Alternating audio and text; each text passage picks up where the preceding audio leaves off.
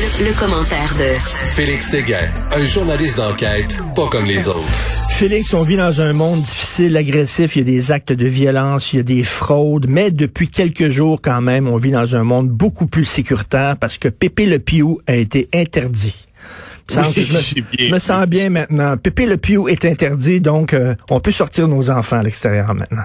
Ouais, j'ai bien vu. Puis euh, j'espère bien maintenant aussi hein, qu'on fera la même chose pour que notre planète soit débarrassée de ces personnages euh, euh, quoi dire, horribles. Oui. Euh, hâte de de Skippy et de Vagabond et qu'on les raye également euh, de notre mémoire. Voilà. Tout à fait. Alors, c'est un sujet beaucoup plus sérieux. Écoute, un truc qui ressemble beaucoup à Madame euh, euh qui s'était filmée avant avant de mourir dans l'hôpital de Joliette.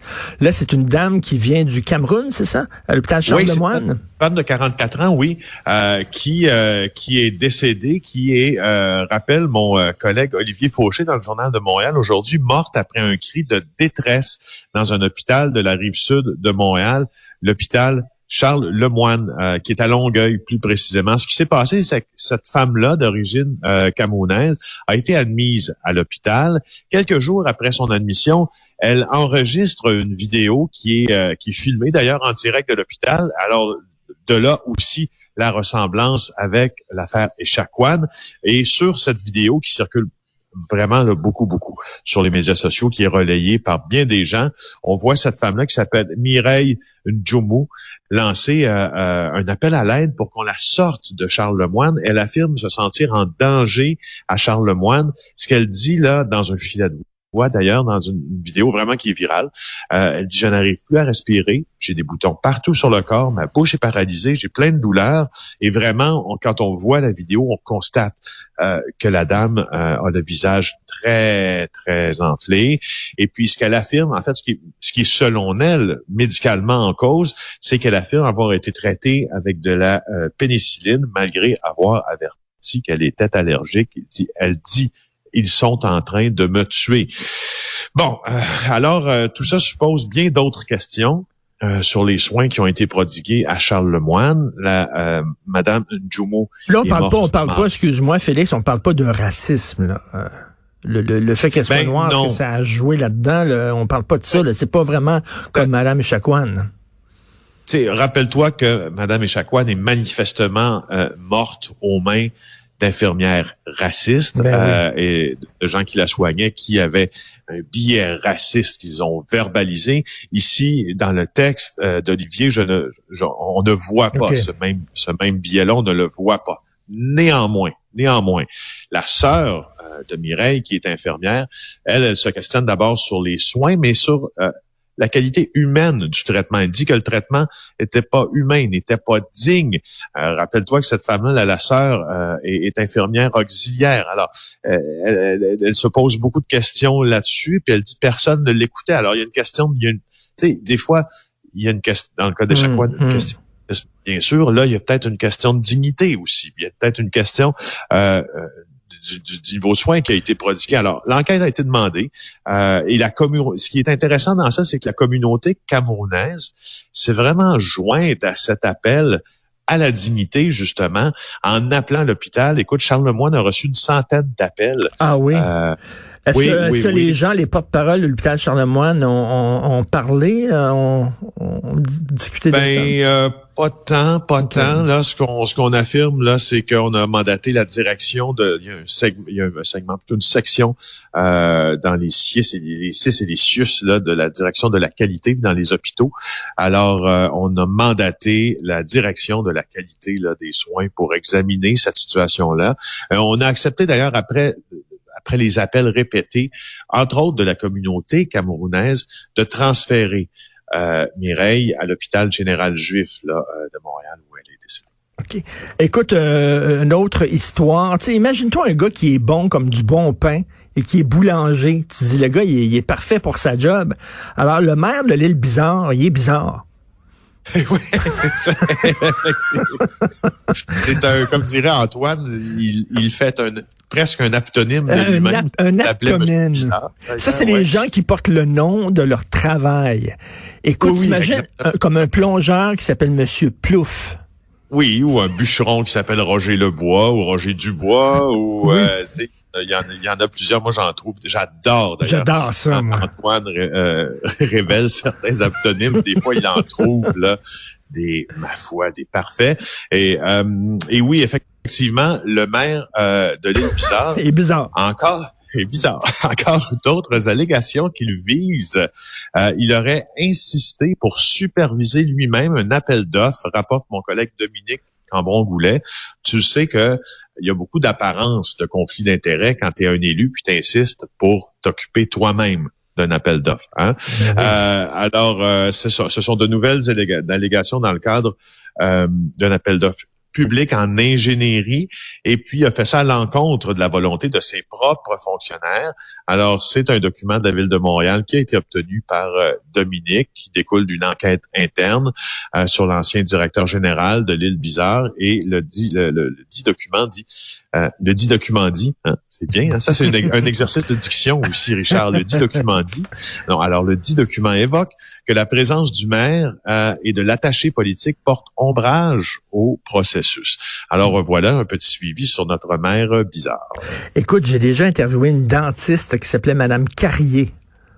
Oh. Ça, ça j'avais trouvé ça assez drôle. Hein. Les aptonymes, c'est vraiment... et euh, c'est ça, comme tu disais, notre confrère Antoine Robitaille, ça fait des années qu'il les collectionne, il les recueille, puis dans ses chroniques, euh, quand il le, quand il peut en, communiquer, là, en dévoiler, là, il, le fait, en partager. Euh, et il a reçu, Richard, il a reçu d'ailleurs la collaboration de nous tous hein, dans ça, parce qu'il est connu maintenant, Antoine Robitaille, outre la grande qualité de ce qu'il écrit et de ce qu'il dit, mais pour sa recension des aptonymes, à chaque chaque fois qu'il y a un journaliste qui envoie passer un, on envoie toujours ça à Antoine qui les consigne euh, patiemment et vaillamment dans son euh, carnet d'étonnement, quoi. et là, tu veux nous parler, écoute, je connais pas cette histoire-là, le fameux voleur de papier de toilette de Hong Kong. Oui, on en avait, on a parlé beaucoup euh, pendant la pandémie de ce, voleur de papier de toilette. Alors, juste à dire qu'il a été condamné à trois ans de prison pour un vol à main armée de papier de toilette. Pas juste un vol simple, un vol à main armée. Alors, il y était plusieurs auteurs l'an dernier euh, de ce crime-là ont volé des centaines de rouleaux de papier de toilette parce que tu te rappelles, hein, des premiers jours de la pandémie. Alors, non, non, mais un vol à main armée, là, donne-moi tes rouleaux de papier de toilette.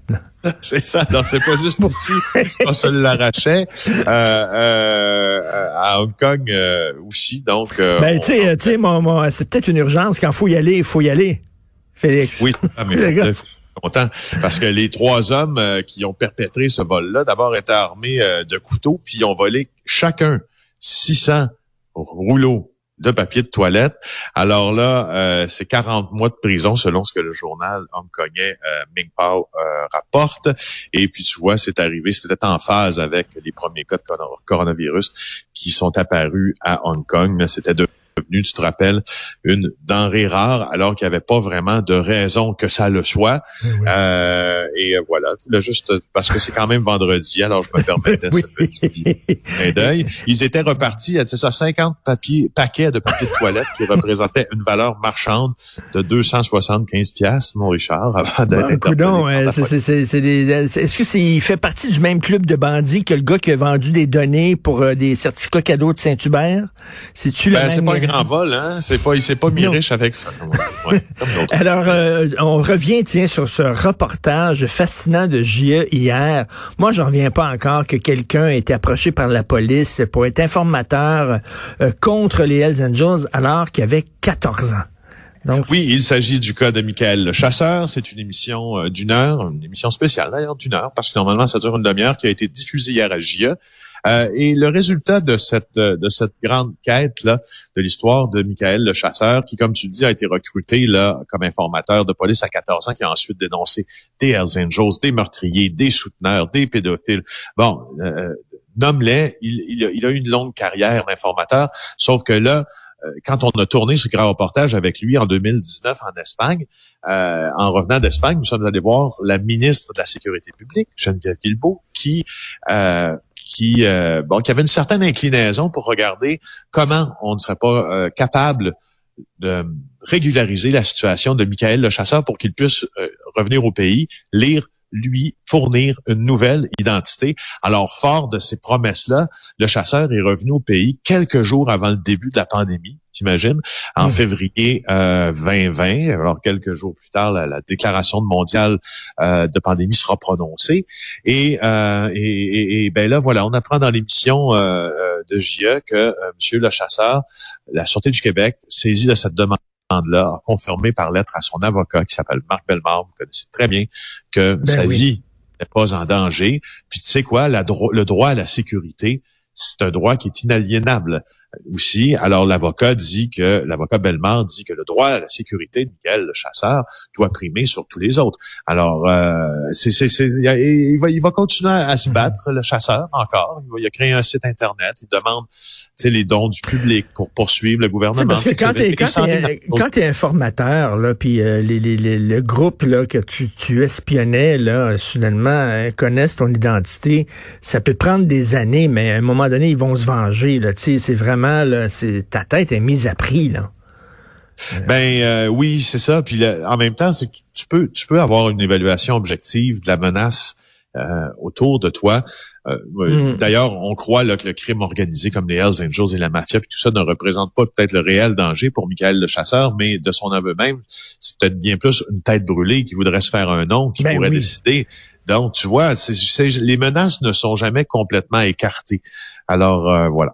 Écoute, j'avais, il y a quelques années, pour les francs-tirants, j'avais rencontré mon idole, Frank Serpico. On connaît le film qui a été oh, fait avec Al Pacino. Serpico était un policier qui avait dénoncé la corruption dans la police de New York. Euh, les policiers voulaient le tuer. Euh, lui, il a quitté la police et c'est donc il vit quelque part caché depuis de nombreuses années dans un petit village. Et j'ai réussi par son neveu, qui est avocat à New York, à avoir un contact avec Frank Serpico. Et j'ai passé la journée avec ce gars-là, qui était qui est vraiment une de mes idoles. Et mais quand je suis sorti de mon auto, puis je, suis allé le voir, et j'avais une petite caméra dans les mains. Et j'ai sorti de mon auto, et là, j'ai pris la caméra pour le filmer parce qu'il venait devant moi et il s'est jeté sous un camion. OK, oh. parce que le gars, il pensait que c'était une arme. Écoute, après des ben, années, là, Frank Serpico, hein? moi, je sais pas s'il faisait du show, du spectacle ou quoi. Moi, c'est ça, c'est la question que j'allais te poser. Tu sais, j'ai aucune idée, mais lui, puis là, il m'a promis, il faut pas que tu dises dans quel village je vis, etc., puis tout ça, OK, on c'est vrai que ça avait été très, très long de, de, de le rencontrer. Alors, lui craignait, des décennies après, craignait encore pour sa vie. Je sais pas si peut-être que le gars avait des problèmes de, de, de, de paranoïa, là, ça se peut. Écoute, rapidement, sixième victime présumée pour Andrew Cuomo, ça va très mal. Non, là, ça va bien mal pour euh, le gouverneur euh, de l'État de New York, là, et qui fait d'ailleurs l'objet, après cette sixième euh, victime, d'une enquête en destitution. Puis là, je t'en parle aujourd'hui parce que ça relève là, soudainement et très rapidement bien plus de, de, de, de mon champ d'expertise dans cette chronique-là. C'est que ça risque de se judiciariser, hein, tout ça parce que là, il y a des victimes qui sont allées voir la police euh, dans cette question-là. Puis il faut juste pas oublier que M. Cuomo là refuse toujours euh, d'abdiquer, mais là déjà le, on va peut-être on va peut-être le, le, démissionner. en train de le larguer. Tout à fait. Bon week-end, Félix Séguin du bureau d'enquête. On se reparle lundi. Salut.